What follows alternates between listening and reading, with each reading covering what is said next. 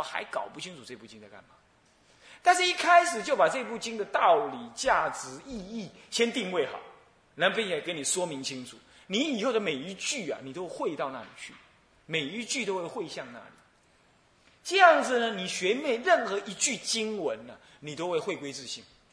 这就是在修了，这就是修了。所以天台人家解经是用这种办法，这真是千古的佳话，也是千古的功劳啊！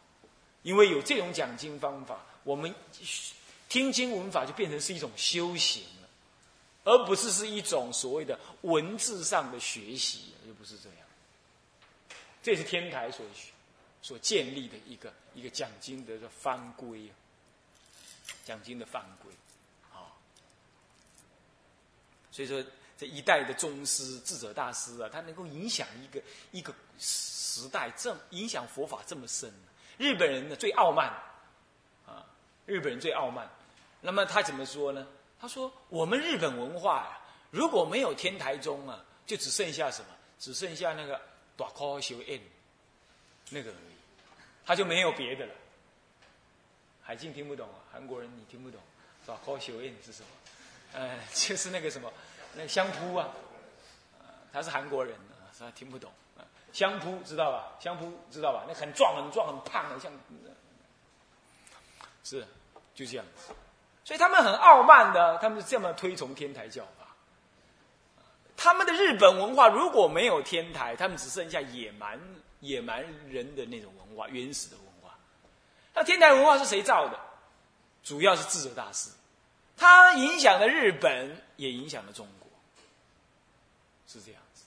啊，韩国是因为后来它主要受到宋朝的影响，它前期的影响消失，后来受到宋朝的影响大，所以说禅宗的兴是这样。那宋朝的禅禅宗，那么呢，你就可想而知，这个研经的方法，我们用的是天台的教法，天台的教法。那么呢，它就分两大部分，就讲玄义啊，玄义呢。这个就是这个意思啊。那么，先对一部经的大意呢、总纲、呃目标、呃这个这个内在的精神做解释。那么，这是深刻而且事先的概要性的理解。这样理解之后，以后的每一部经文、每一段经文，你都会汇入这个大意上去，懂吗？这叫做这叫受教之机呀。你也要这样汇入啊！你不要我今天讲完玄义了，那你下次听课好像没听过一样，你还是在那消文一文消，呃一文解义一文解义，你没有汇归到玄义上来。古时候有些听经的人呢，玄义听完他就不听了，玄义听完他就走了。你也可以说这种人傲慢，但是你有的人是真的能修行的人，他听完玄义就知道了，他就知道说啊这部经怎么样，以后他自己去修了。那有的是他傲慢呢，他听一听这个法师讲玄义讲的不够精彩，算一下子没有用，我也不听了，他就走了，也有这种情形啊。这玄义很重要啊，玄义很重要，但是玄义也是最最最难讲，最最最难听的，最难讲也最难听。为什么难讲是为什么难讲？因为它总摄一部经的意涵，总摄本身就难。还要讲到人家那个从来没听经的人家听得懂，那不是很难吗？是不是啊？那么为什么难听呢？因为你们还没学，还没学的经文什么结构都还不清楚，那就要听那个玄义啊，听不来，听不懂，鸭子听雷，听没有。所以呢，有时候也得考虑什么人能够先讲玄义，啊，是这样。不过呢，这是讲的人本身责任比较重。他就是说，他必须再怎么深，也要深入浅出的讲到人家懂。那么听经之所以要去听经，而不是自己研究，它价值也是在这里。就人家甚深去理解了，然后把你深入浅出的一讲，可以让你怎么样顺水扬帆，走得更快。听经的价值也是在这里啊。那我们就试试看看啊。那么再来呢，是第二种是什么呢？第二种是七番共解，五重。哎，玄义里头有分两科，第一科叫做五重各说，第二科叫做七番共解。讲玄义其实有这两部分，五重各说跟七番共解。什么叫五重各说啊？就是你要去解释这部经的深意，这部经的离体，这部经的目标、这部经的功能，还有这部经在教理上所占的位置，那么你要用五个角度来讲它，五重的角度，或者五个角度，懂意思吧？叫做五重玄义，其实是五重各说了，是个别分开的说。那么呢，但是每一重，这五重各说有哪五重啊？明体中用教，或者明体中用相都可以。明体中用教，是明变体，明体。那明中论用判教相，就是明体中用教判教相。啊是名解释这部经的经题。不过解释经的经题之前，大部分还会在解释易经的人，哦，还会再讲易经的人。那么易经的人，那这部经的经题的意涵。那么智者大师呢？他讲解《妙法莲华经》，讲解这个经的经题，讲多久呢？光讲经题哦。所以你不要，你不要急着想要听经哦。他是光讲经题哦，讲多久呢？没多久，九十天而已。经题讲九十天呢，光经题讲了九十天，厉害吧？就讲成一部什么《法华玄义》，是这样子。《法华玄义》讲个经题。妙法莲华经，啊，我们说九旬谈妙就讲这件事，所以玄义难说，也可以讲的很深很广，啊，是这样。那我们当然不能这么讲了，这么讲没人来听了。哎，书拖皮啊，别不归风，要个阿伟公的经题，呃，这糟糕了。所以是应现代人的机呀，不能这么讲，嗯，是这样。那么呢，五重各说。那么五重就是四名变体，就变经的体。什么叫变体呢？就是辨别这部经内在所依的那个最高的理体、最高的准则。理体啊，比如说有的师傅嘛，对徒弟很严苛，这个也不行，那个也不行。那到底为什么他这样？为什么他会这样？你大概想要知道他的心情，他内在的用心。这个内在的用心，哦，原来他就是要训练人呢。因为这个人的业障重，所以要常常骂他、打他、削他，才让他消业障。哦，他的目的是要这样。但是呢，为什么有这个？为什么一个师傅会有这个目的？啊，原来你看出来，这个师傅慈悲呀，提携后进。悲婆心悲切，这个婆心悲切被你看出来了，这就是离体。而他的目的呢？他的宗旨是什么样？宗旨就是要让你怎么样？让你消业障，这是宗旨。这明宗这宗旨，明白宗旨。离体就是悲心深切，那么宗旨就是让你消业障。可呃不不不是宗旨，呃不是不是让你消业障，他的宗旨就是什么？让你成就一位一位大的修行人。宗旨是这样，那么呢，目的是让你达到什么样？消业障的作用论用，懂我意思吧？那么那个体是什么呢？体是什么？师父的悲婆心深切是体，是不是？他是从婆心深切当中才发展为一个做法，什么做法？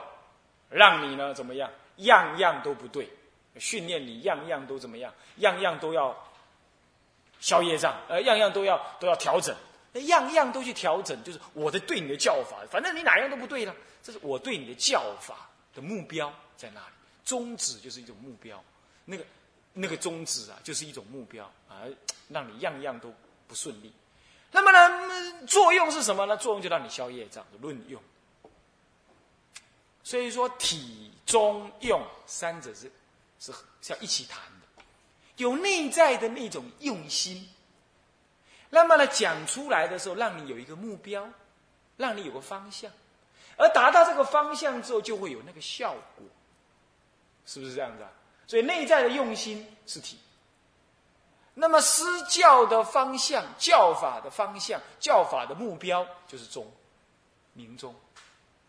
那么呢，达这个宗旨达到之后，你就能得到那个效益，那就是用。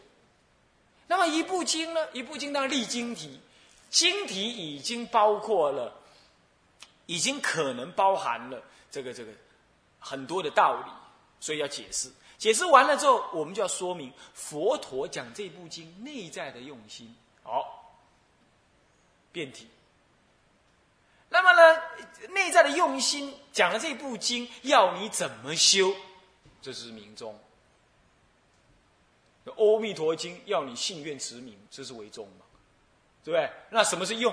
阿弥陀经什么是用？若一日乃至七日往生极乐为用嘛？是不是这样子啊？就是作用。有那个目标，然后让你去做，做了之后，然后来达那个达到那个效果，那个效果就能倒过来满足讲经人的体的心体，可以这么讲。不过有时候并不是讲经的人的心体，是这部经里头这个作用，这个明中论用啊，这个宗这部经的宗旨，它背后里头的那个甚深的法义，这也是体。我刚刚是用比较容易解释的理解的方式，就是说说讲经的内在的用心，有的不是这样，有的事实上是他内在用心就是利益众生，事实上是内在里头的这部经内在里头所所占的离体是什么？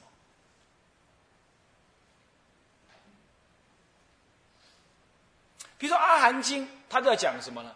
讲缘起性空，乃至于讲这个这个什么叫讲苦空无常。它以四圣谛为为体为离体，可是《法华经》以中道实相为离体，它不讲苦，世间无苦，无苦，无无明，无无明尽，这样知道吧？那是体，所以那那是一部经内在里头的根本的哲理，这也是体。那么依于这个哲理，他希望。这部他讲出这样这样的佛法的道理来，希望你朝向什么方向去修，那就是宗，那是一样的。哪个方向哪个目标去修，那就是宗了。宗旨。哎，我提一个宗旨，我这部经的宗旨就是要你念佛，那你就要念佛，你就要实践这个念佛。那么这个宗旨一定带有一个目的，这个目的肯定就是论用，这样懂吧？啊，就是刚刚。要将比喻回到回到法义上来的话，就是体要修正一下那个道理。体的话是内在的道理谓之体，啊，就像说就像说师傅要教人内在里头那个慈悲为道理，有点一样，是内在的呃的的的的的的的因呢，可以这么讲啊。体，然后再来判教相又是什么？判教相的什么？就是佛佛陀说法一代十教，无非四种教类，无非四种教位，法位四种教位，藏教、通教、别教、原教。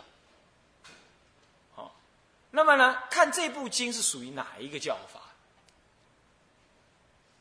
哪一个教法？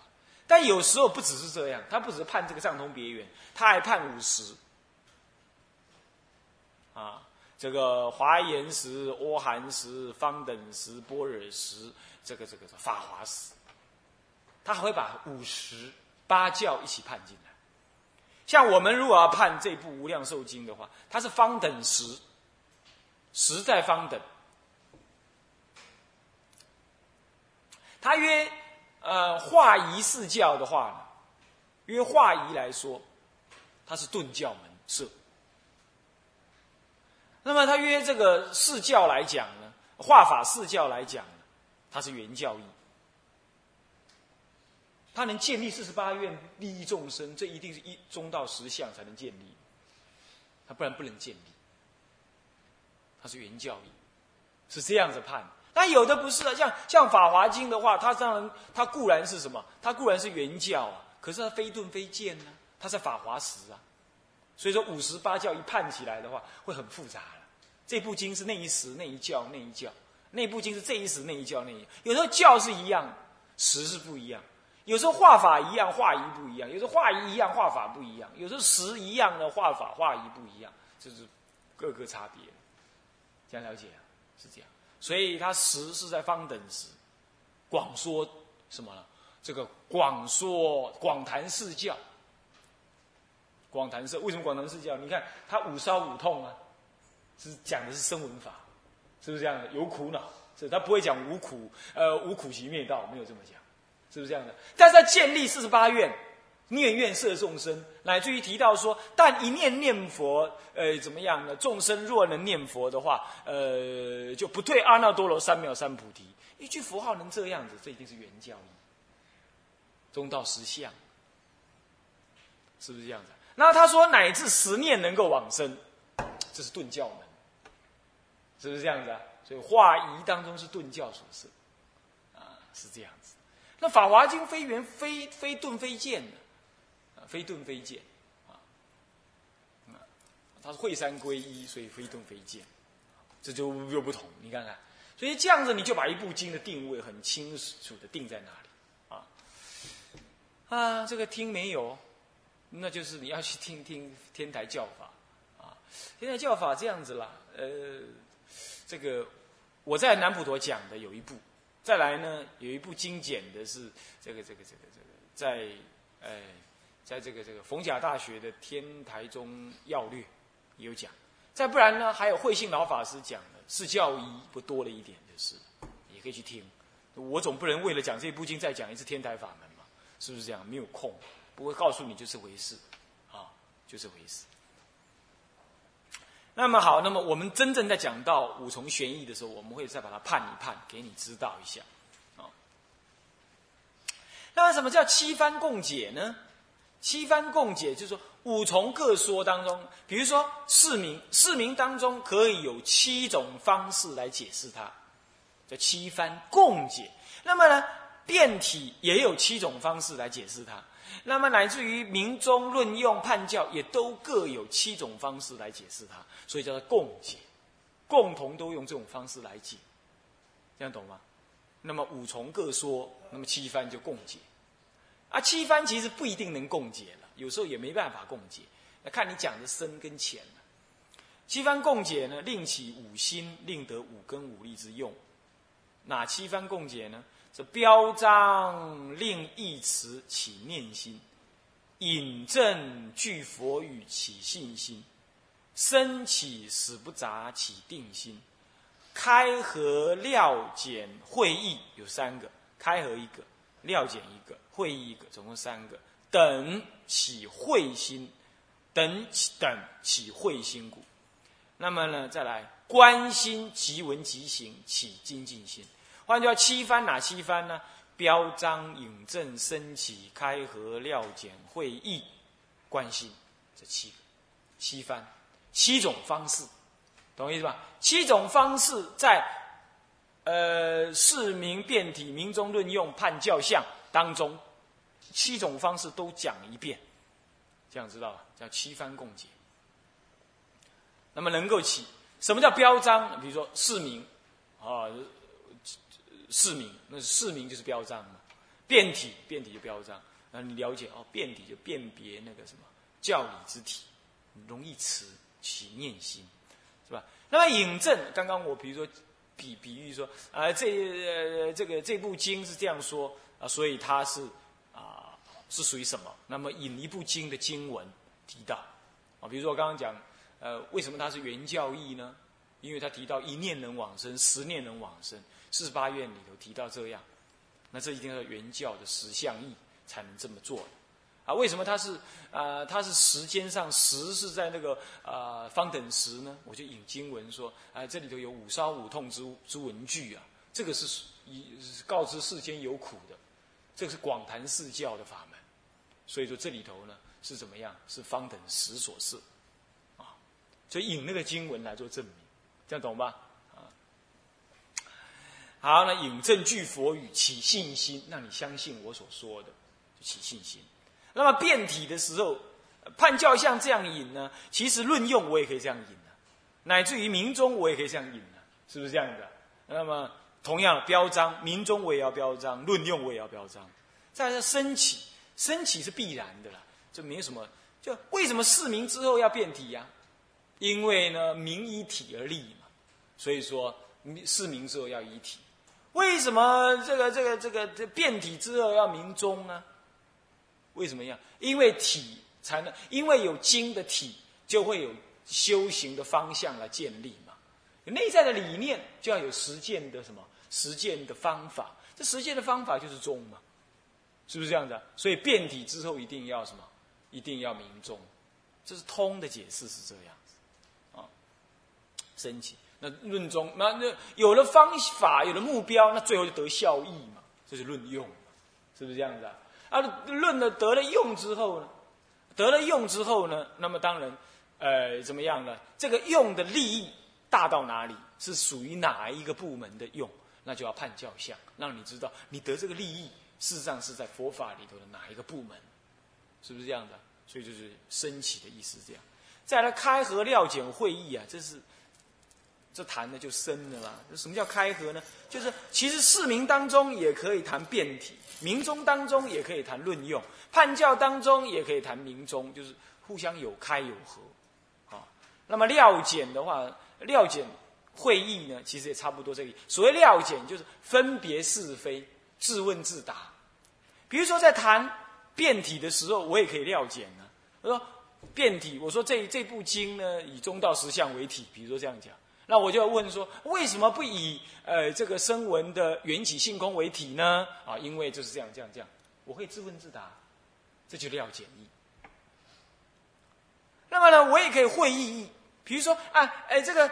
呃，佛说无量寿经是以这个这个呃中道实相为体，那么呢观无量寿经就是以什么为体？这两部经到底有什么差异呀？有什么相同啊？我可以这样做比较，这就是会意，这样听到吧？哦，完了，听了个呀气哈，大家别困你啊！所以我只让你知道有这么一回事就好，秀一下就可以了，就不要讲的那么深了啊！就是我说的这是这叫要素嘛，错要之术，那就不要讲那么多，不过让你。让你知道解经方法是有方法的，而且很深刻的啊，这样这样知道了吧？好，这样了解。OK，好，这会议也知道了啊。然后再来就是关心，即闻即行起精进心，那这就这就这就一定会用到。我说过，每一每一句每一字解释完毕，每个道理解释完毕，你都要回归到这部经是要让你产生什么样念佛的那种真诚。以及念佛代理念佛那个效益，也就是念佛即是目的，这种认知要建立起来。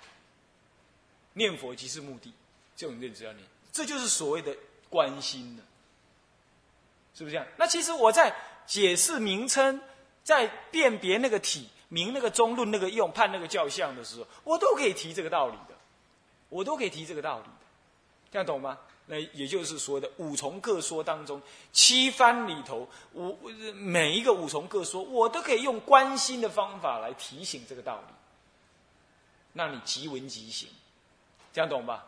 所以整个天台的解经啊，解经啊，它很严密，环环相扣，而且一法不漏，是这样。所以有时候弄得太浓了，听不来，所以我们打算怎么样？放弃，啊，没有办法。啊，大家还以后再慢慢来。那么好，那么这就是所谓的七番共解的部分。那玄义的部分就有这两部分。那玄义讲完就要入经文了嘛？是不是这样的？就释文了。那么释文的时候，他释文啊呀，说到释文也是复杂。他是每一句他都用四种角度来释文，不过不是每一次都这么用到啊，有时候会用一种或两种，有时候四种都用。有时候单用一种，有时候加强一种，其他的三种用辅助，他在看情形。那么哪四种呢？就是因缘式、本机式、约教式、关心式，这四种解释的方法。这，种解释的吧。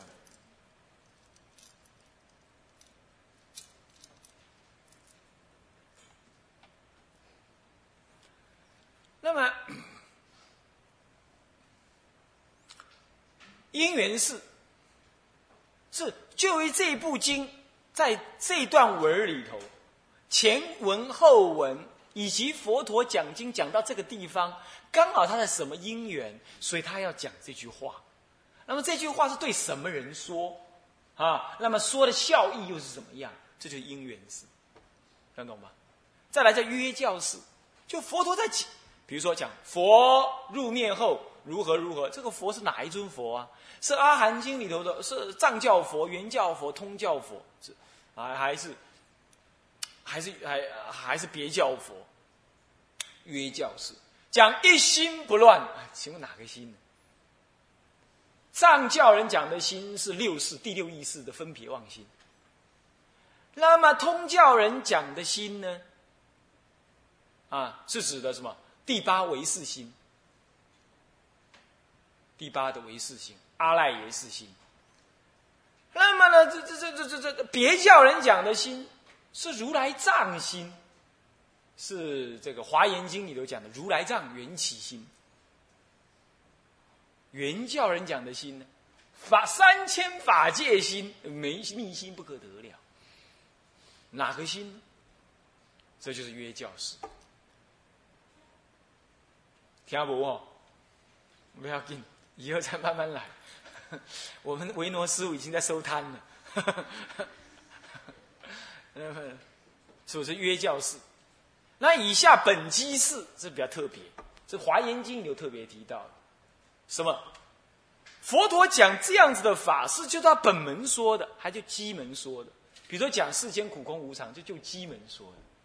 他讲他视线，他当时视线呢，在哪里成佛啊，度化众生啊，忍辱仙人的时候啊，他被人家割截身体啊，如何如何？